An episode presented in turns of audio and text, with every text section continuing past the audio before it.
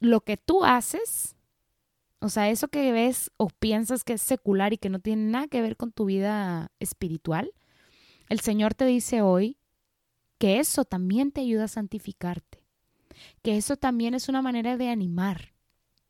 Qué importante ver también en nuestra vida como de trabajo, en, eso, en esos sacrificios, una oportunidad para santificarnos. ¿Y qué es santificarnos? Acercarnos más a Cristo. Hola a todas y bienvenidas a este espacio, a este lugar en donde tú y yo podemos ser auténticas y compartir acerca de nuestras vidas, los altos, los bajos, lo hermoso, pero también esos lugares profundos y difíciles de nuestro corazón. Quiero que te sientas en confianza y en total libertad. Sea que sea donde estés, si estás en tu casa, en tu cocina, en el gimnasio, en el carro, lo que estés haciendo espero que te sientas muy cómoda y estoy feliz de compartir hoy contigo. Espero esto pueda inspirarte a ti como mujer que estás en este camino con Cristo. Soy Beatriz y en este podcast quiero acercarme a ti, que sientas que podemos platicar y que podemos ser amigas. Este podcast es una colaboración con Lumen Media te invito a ver todo nuestro contenido en Facebook, YouTube, Instagram. Estoy segura que te va a encantar. Queremos crear contenido de calidad que ponga en alto el nombre de Cristo. Y pues bueno, bienvenidas a todas. Eh, ojalá estén resguardadas en sus casas porque estamos en un tiempo en donde pues no nada más las autoridades eh, gubernamentales, sino también la iglesia nos pide ser muy prudentes y pues resguardarnos en estos tiempos en donde pues este virus está de afuera, ¿verdad? Y, cada vez hay pues un mayor número de contagios, pues seamos prudentes y, y, mantengámonos seguras dentro de nuestras casas. Yo creo que aquí vamos a estar varias haciendo home office o pues escuela en línea, lo que sea que te toque hacer, pues con muchísimo ánimo. Y precisamente de eso vamos a hablar hoy qué coincidencia. Ah, pero sí, qué coincidencia que toca hablar precisamente en este episodio de esta serie Morir para Vivir. Nos toca hablar de el trabajo y la escuela.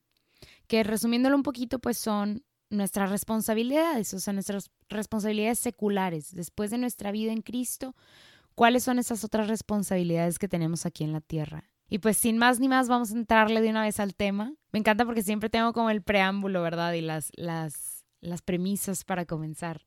Y pues tal vez, pues no, no es muy diferente. Hay, hay dos puntos que quiero tocar, que cuando pensaba en este tema se me hacían súper importantes de como desempolvar, recalcar, que son, si se, si se fijan, cosas que ya hemos desempolvado y recalcado anteriormente. Pero, pues número uno, ya lo sabes, yo sé que sí, somos criaturas de Dios. Estamos llamados a amarle y adorarle, alabarle en todo tiempo inclusive. Somos creación de nuestro Dios y Señor. O sea, esa es la número uno. Reconocerlo y, y desempolvarlo, o sea, tenerlo bien presente. Y la dos es que desde el Génesis el Señor nos dice cómo estamos aquí para trabajar la tierra. O sea, el Señor nos dice, vean todo aquello, o sea, esto es para ustedes y es para que lo trabajen y que la tierra dé fruto. O sea, no nada más nos puso aquí en la tierra como que para, yay, reproducirnos y amarnos y morir y, llegar a Él. O sea, no. También hay como que mucho tiempo in between, ¿no? O sea, en medio de todo lo que hacemos. Y el Señor nos llama a trabajar, a, hacer con aquello que nos dio. Sí, claro, a ser sus criaturas, o sea, vivir en el Señor, pero también nos llama a trabajar. Y entonces, a mí este tema se me hace súper interesante porque ¿será que la iglesia tiene lineamientos para esto? ¿Será que hay algo bueno, algo malo o hay algo bueno y algo mejor? ¿Cómo saber, no?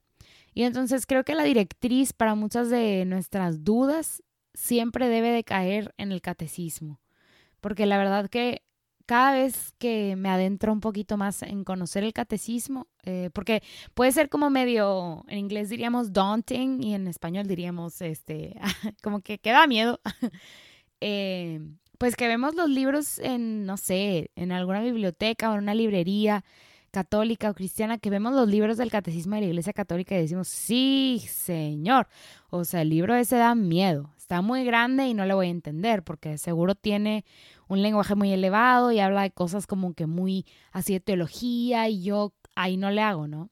Y pues desde ahorita te invito a, a, quitarte esa mentalidad si es que es la que tú tienes, porque verdaderamente es un compendio de sabiduría hermosísimo. Qué raro nombre, ¿verdad? Pero, pero sí, es cierto, o sea, cuando tenemos alguna duda específica, y aunque no tuviésemos una duda específica, el catecismo, la verdad es que es mucha sabiduría y es la colección de lo que el Señor le ha ido inspirando a nuestros hermanos en la fe durante muchos años.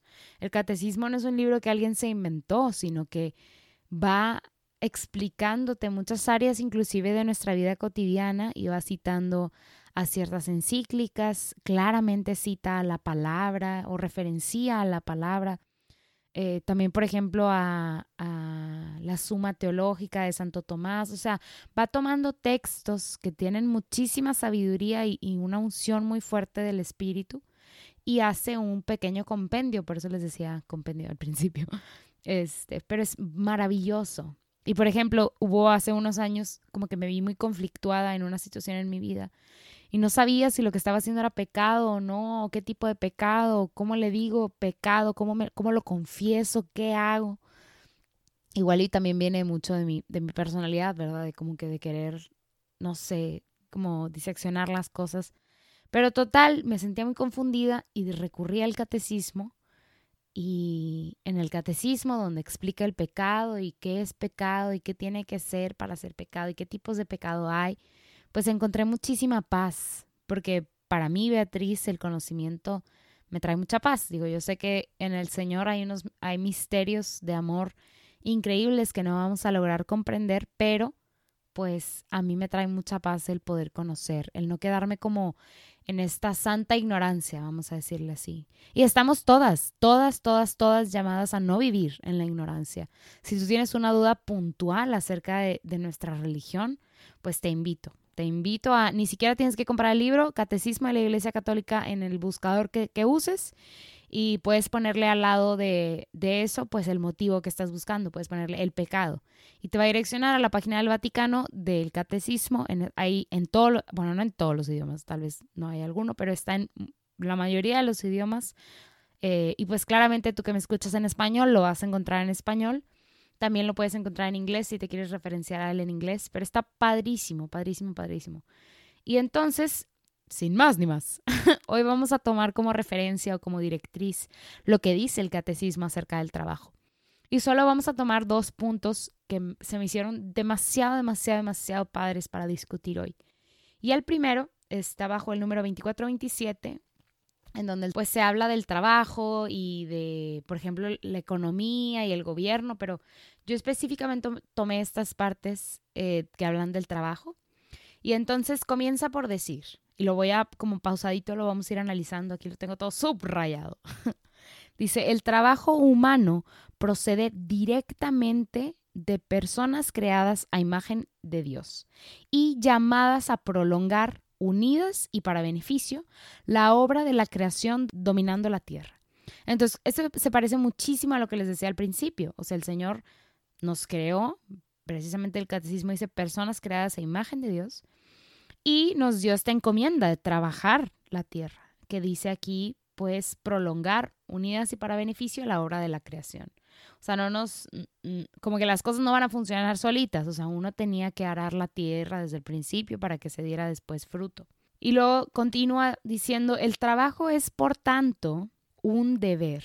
Y luego se pone como candente, porque dice, si alguno no quiere trabajar, que tampoco coma. Y eh, aquí cita a 2 de Tesalonicenses 3:10. El trabajo honra los dones del Creador y los talentos recibidos. Puede ser también redentor, soportando el peso del trabajo. En unión con Jesús, el carpintero de Nazaret y el crucificado del Calvario, el hombre colabora en cierta manera con el Hijo de Dios en su obra redentora. Y todavía continúa un poquito más en este mismo número, pero vamos a pausarnos hasta ahí. O sea, ya, ya nos dio muchísima sabiduría el catecismo. O sea, primero nos dijo cómo el trabajo es un deber, y se va hasta cierto extremo de citar a la palabra y decir esta cita, si alguno no quiere trabajar, que tampoco coma. Y ahí yo te invito a, abrir, abrir nuestra visión. y a abrirla con una óptica de amor. O sea, no pensar, oye, pues sabes qué, mi hermana no trabaja, pues que no coma. No, no tanto. Aquí nos está hablando, o sea, el trabajo hay que interpretarlo como lo que nos toca hacer. Y tener bien en cuenta que, como voy a usar un poquito la analogía del episodio pasado, hay líneas paralelas en nuestras vidas. Y está nuestra vida de oración, que es sumamente importante cultivar, pero está esta vida secular o este, esta vida de trabajo secular. Entonces, ¿qué nos toca hacer a cada uno en nuestro estado de vida actual? ¿Y qué nos tocará hacer? Pues luego lo descifraremos. Pero en este estado de tu vida, ¿qué te toca hacer? entonces yo, si tengo, no sé, 10 años, eh, o soy una niña de 10 años, y mis papás trabajan, o mi mamá y mi papá trabajan, o, o hay alguien que me mantiene, pues tal vez no tengo que trabajar. Entonces, ¿qué es lo que me toca hacer? Pues me toca estudiar. Y entonces, esto que me toca hacer en este momento de mi vida es un deber. Y entonces aquí sí se ve aplicado. O sea, si alguno no quiere trabajar, que tampoco coma. O sea, si ella no quiere estudiar, pues no va a aprender. O sea, el Señor nos habla de que hay una cierta responsabilidad. Y más allá de la responsabilidad hay un deber, hay un deber ser de, de, nuestras vidas aquí en la tierra. Entonces, no sé si yo tengo 25 y ya me gradué de mi carrera o ya me gradué de mi, de mi preparatoria técnica, ya tengo una profesión que me gusta hacer y que hago, pues entonces el deber ser en mi vida actual, o sea, en mi estado de vida actual es pues trabajar tal vez, trabajar para ir eh, ahorrando para porque si yo me siento llamada a la vocación del matrimonio, pues ir, ir ahorrando, ¿verdad? Ir juntando dinero y, y si estoy llamada o si me siento llamada o estoy haciendo un proceso de discernimiento y me siento llamada a la vida consagrada, pues hay, ciertas, hay ciertos grupos de consagradas que trabajan, entonces no dejo de trabajar. Oye, o sea, si soy mujer y me siento llamada a la vida religiosa, pues entonces, ¿cuál es el deber ser del estado de vida en el que estoy? Pues ir a buscar asesoría, ¿verdad? De una congregación religiosa. Y si sí me siento llamada y si sí me siento que, que ese es mi camino, pues entonces hago lo que me toca hacer. Y si tengo que empezar pues empiezo con el estudio, ¿sabes? O sea, hay que encontrar cuál es el, estado de vida en el que estás. O sea, soy mamá, tengo tres hijos, mi esposo trabaja y decidimos en pareja que yo no iba a trabajar. Perfecto. ¿Cuál es el deber ser del estado de vida en el que estás? Pues tal vez el ser ama de casa. Que yo te entiendo, soy mujer y crecí con una mamá que fue ama de casa pues un buen tiempo, también trabajó un tiempo, pero el trabajo de las amas de casa, el trabajo de la, de la mujer en la casa es súper importante. Y dice mi mamá muchas veces que es muy pesado también. Y a veces no es, vamos a decirlo así, bien recompensado. O sea, no se nos paga nada o no se nos está pagando nada. Eh, el Señor nos retribuye, ¿verdad? Y hay mucho amor de regreso. Pero eso también es un trabajo. A eso también el día de hoy le vamos a llamar trabajo. Porque es lo que te toca hacer en este estado de vida en el que estás. O sea, es lo que tus decisiones a lo largo de tu vida te llevaron a, estar haciendo ahorita. Todo esto que nos toca hacer es un deber. Claro, mantener nuestra vida de oración y, y frecuentar los sacramentos, o sea, esto es importante y súper importante. Esta es una línea también. Pero paralela está esta línea del trabajo, del hacer lo que nos toca hacer. Y esta línea también es un deber. Y esta línea, lo más hermosísimo, es que también honra al Señor.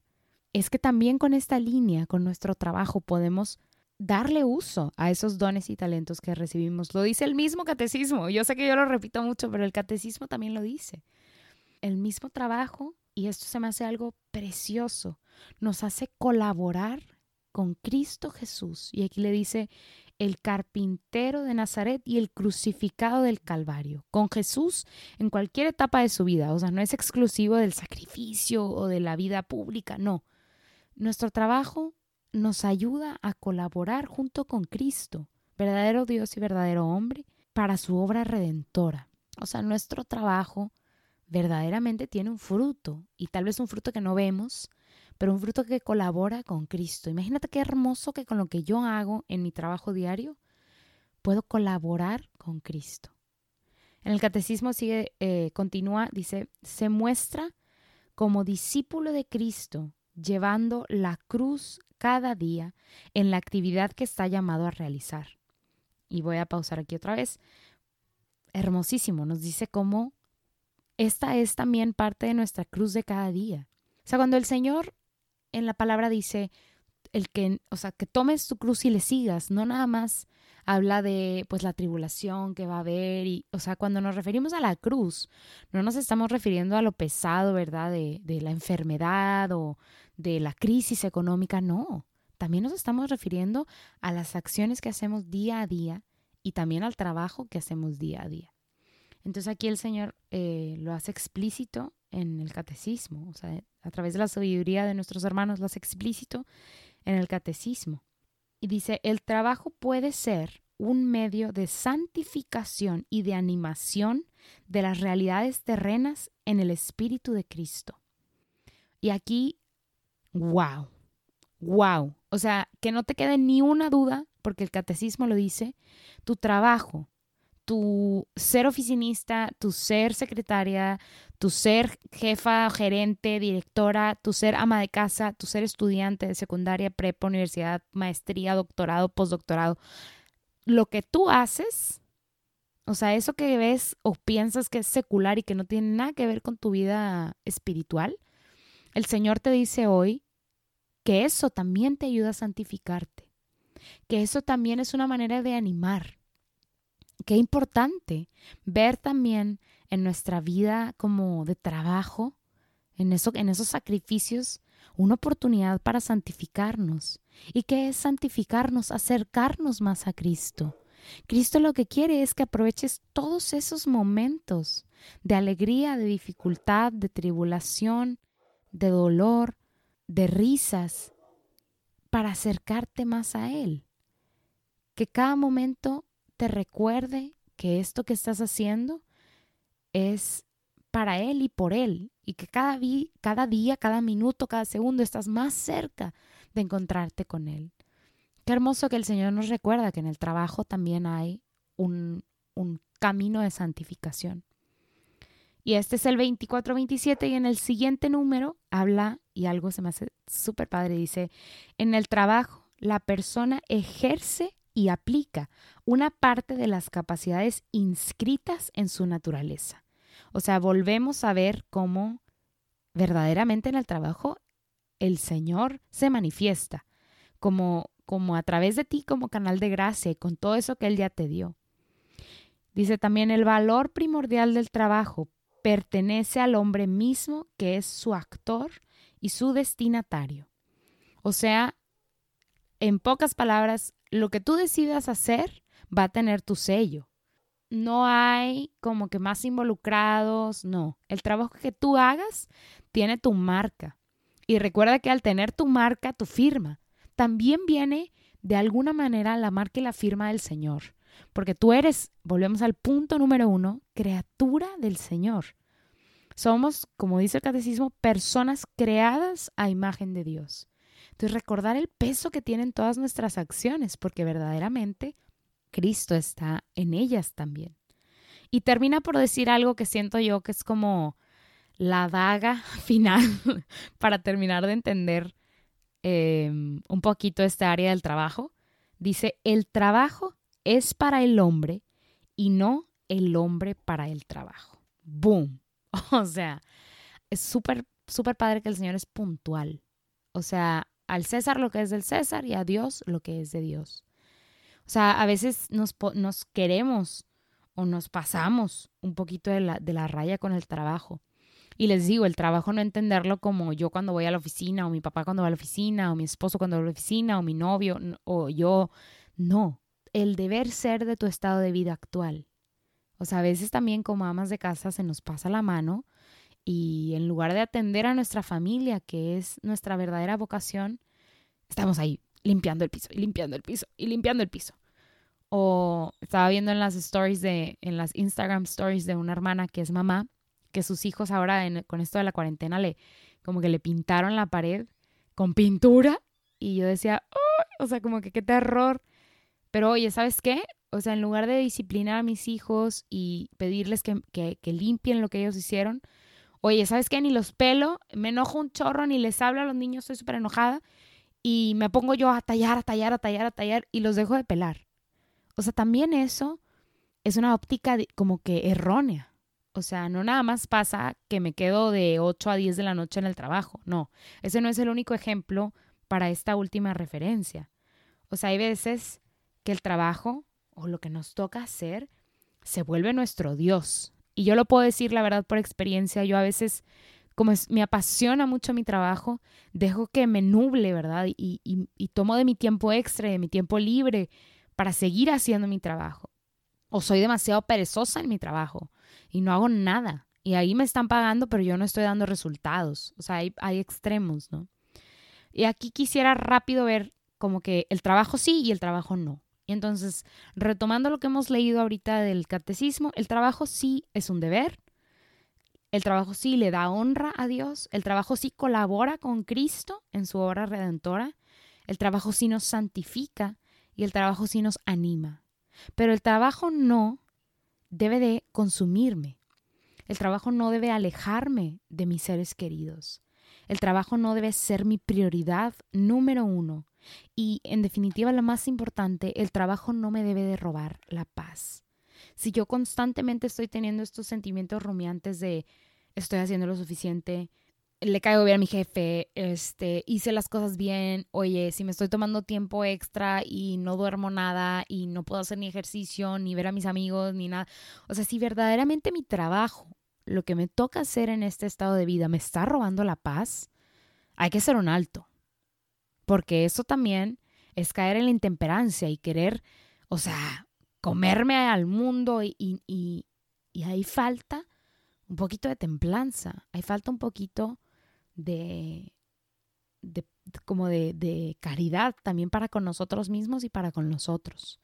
Entonces aquí yo quiero recomendarte este, algo súper importante y creo que es sumamente necesario y a veces es bien difícil y ahí es en donde morimos a nosotros mismos, ahí es, ahí es en donde entra también este tema dentro de esta miniserie. Te invito a traer al orden a tu trabajo, a eso que te toca hacer.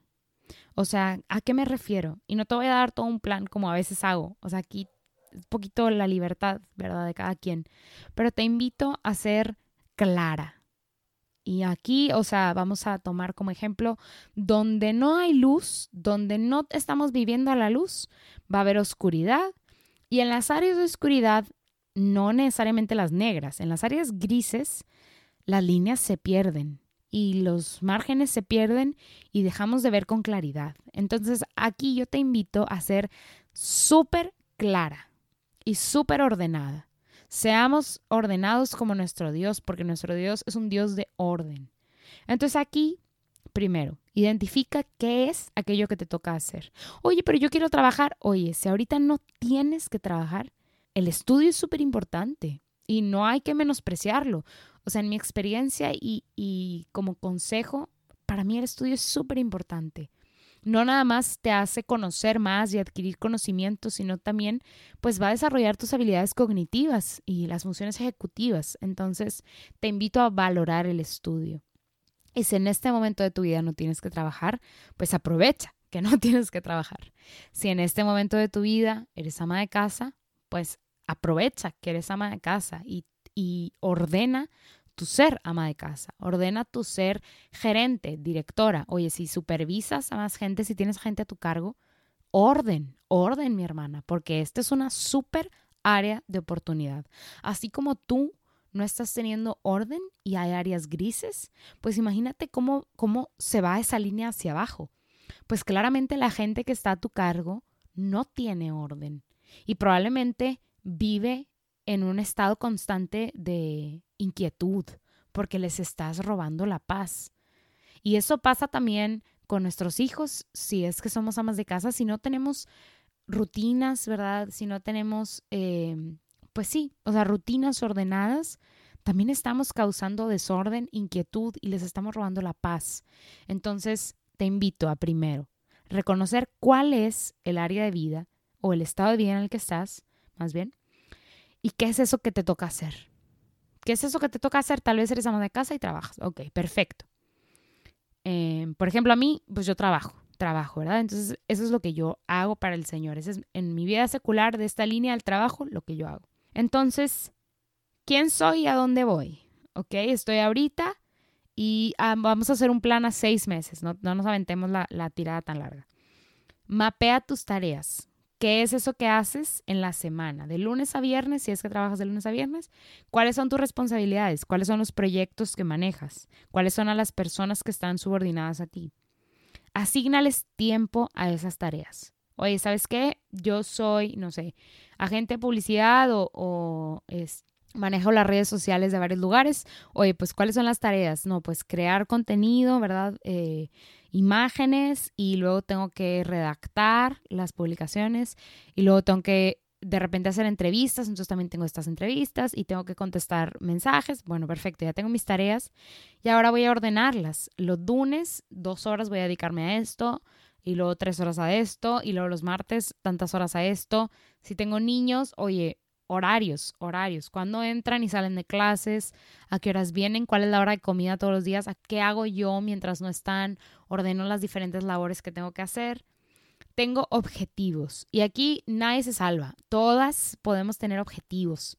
O sea, ¿sabes qué? Quiero ser más eficiente en esto o quiero poder lograr esto o quiero este, no sé, implementar cierta rutina para hacerla más rápida o el objetivo que tú quieras. Con eso que estás soñando que podría optimizar tu trabajo, eso. Y estrategias de crecimiento. Ok, ¿sabes qué? Pues yo tengo este objetivo, pero necesito una capacitación para llegar ahí. Oye, pues anotamos, necesito esto.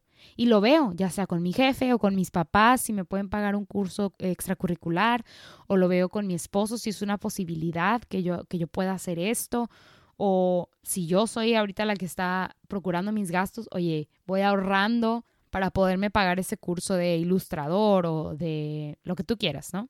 O si necesito equipo, pues en los objetivos, ¿verdad? ¿Sabes qué? Necesito una cámara nueva. Pues eso está en mis objetivos y también esto se entrelaza con mis finanzas. Pero bueno, ese es el plan que quiero plantearte. Espero que, yo sé que es súper difícil porque es bien fácil caer en esta bola de nieve e ir cayendo, cayendo, cayendo, cayendo, cayendo y no pelar como que al mundo alrededor. Pero te invito verdaderamente a hacer una pausa, aprovechar ese tiempo de cuaresma, ese tiempo de conversión, para ver si en esta área de tu vida, pues estás cayendo un poquito en la pereza o en la intemperancia, o si algo está robando tu paz, que lo identifiques, que mueras a esa comodidad de simplemente dejarte llevar. Y pues bueno, la persona de la semana, que también son como más de una, eh, en definitiva tiene que ser Em, pues este domingo pasado tuve la dicha y la fortuna de asistir a misa presencial, que fue al aire libre, ahí en, la parroquia de la Natividad, en Cumbres, en Monterrey. Y la verdad es que me tomé el tiempo y, tuve la, pues sí, la dicha de poder meditar toda la misa. Estaba muy feliz, la verdad, que el sacerdote estuviera ahí afuera, siendo un verdadero pastor para las ovejas, para este pueblo que le toca cuidar. Em, la verdad, los feligreses que fueron, la gente encargada de la liturgia, algo hermosísimo ver a una comunidad que se reúne para darle honra y gloria al Señor. En estos días que vienen, pues probablemente, bueno, más bien en nuestro, cuando menos acá en Monterrey, nuestro arzobispo ya mandó un aviso de que quedan canceladas todas las misas presenciales y no saben cómo mi corazón como que se sacudió al leer este, pues esta noticia pero yo creo que nos toca ser obedientes. Eh, así a veces como que nos cuestionamos, ¿por qué el sacerdote hizo esto? Oye, porque tal vez es un mandato de su superior, del obispo, del arzobispo. Y en este caso a nosotros, los feligreses, los laicos, nos toca obedecer a nuestro pastor, al arzobispo en este caso, y acá, eh, acá en Monterrey. Seamos prudentes, mis hermanas. Obedezcamos y seamos prudentes y no desaproveches esta oportunidad para acercarte al Señor. Nuestra vida de oración, nuestra vida espiritual no debe de verse desfavorecida en este tiempo, sino todo lo contrario. Que este tiempo de cuarentena te lleve a acercarte más al Señor, nos lleve a verdaderamente profundizar en el Señor.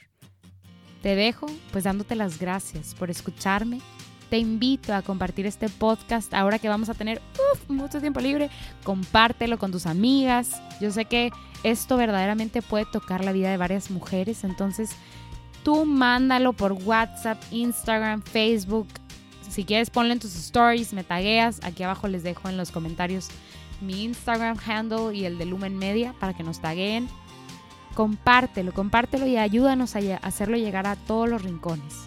Si estás escuchando esto desde Spotify, dale click en follow o en seguir. Y si estás en Apple Podcasts, te invito a poner un comentario, a darle una reseña. Lo mismo en Google Podcasts. Eh, esto nos ayuda a que la aplicación lo promueva y que más y más personas puedan encontrar este espacio. Muchas gracias por acompañarme, por estar conmigo. Estás en mis oraciones y espero que en este tiempo nos acerquemos más a Cristo. Recordemos que es cuaresma y que es un momento perfecto, perfecto para morir a nosotras, para vivir en la Pascua, eh, en la gloria con Cristo Jesús resucitado. Te mando un abrazo muy fuerte y nos vemos en el siguiente episodio. Paz y bien.